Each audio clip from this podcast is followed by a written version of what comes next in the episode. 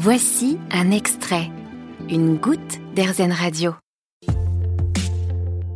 Passer de la recherche en cancérologie à l'esthétique, c'est donc la nouvelle vie d'Élodie. Un jour, cette jeune femme s'est remise en question, a quitté la région parisienne pour rejoindre les environs de Bordeaux et ouvrir son institut, Skin Institute, consacré notamment aux problèmes de peau. Élodie, bonjour. Bonjour. Alors, on est dans deux univers totalement euh, différents. Euh, finalement, pourquoi vous vous êtes lancée au départ dans la recherche? Euh, Parce qu'en fait, l'esthétique, j'ai toujours voulu euh, faire ça, mais euh, disons que j'étais bonne élève à l'école et euh, l'éducation nationale euh, m'a désorientée de cette voie en me disant que c'était un peu gâcher mes capacités. Bon, du coup, j'ai suivi euh, les recommandations, mais au bout d'un moment, euh, on se rend compte que euh, c'est pas ce qui nous fait le plus vibrer en fait, un métier qu'on n'a pas forcément choisi. Donc voilà. Et qu'est-ce qui a été le déclic en fait? Parce que vous avez quand même fait des études, vous avez passé six ans en labo. Quand j'ai vu aussi le domaine de la recherche qui était un peu particulier, qui est très politisé, puis j'adhérais plus forcément à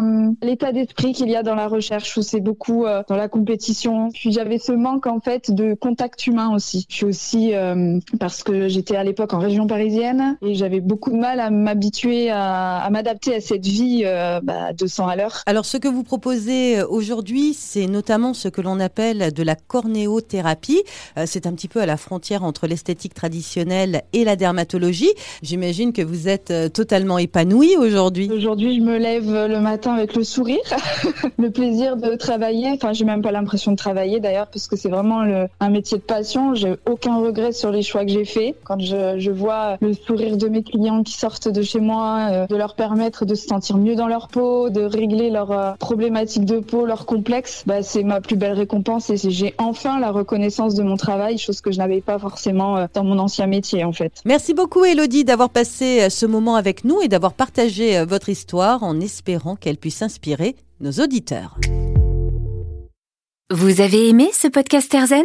Vous allez adorer Airzen Radio en direct. Pour nous écouter, téléchargez l'appli Airzen ou rendez-vous sur airzen.fr.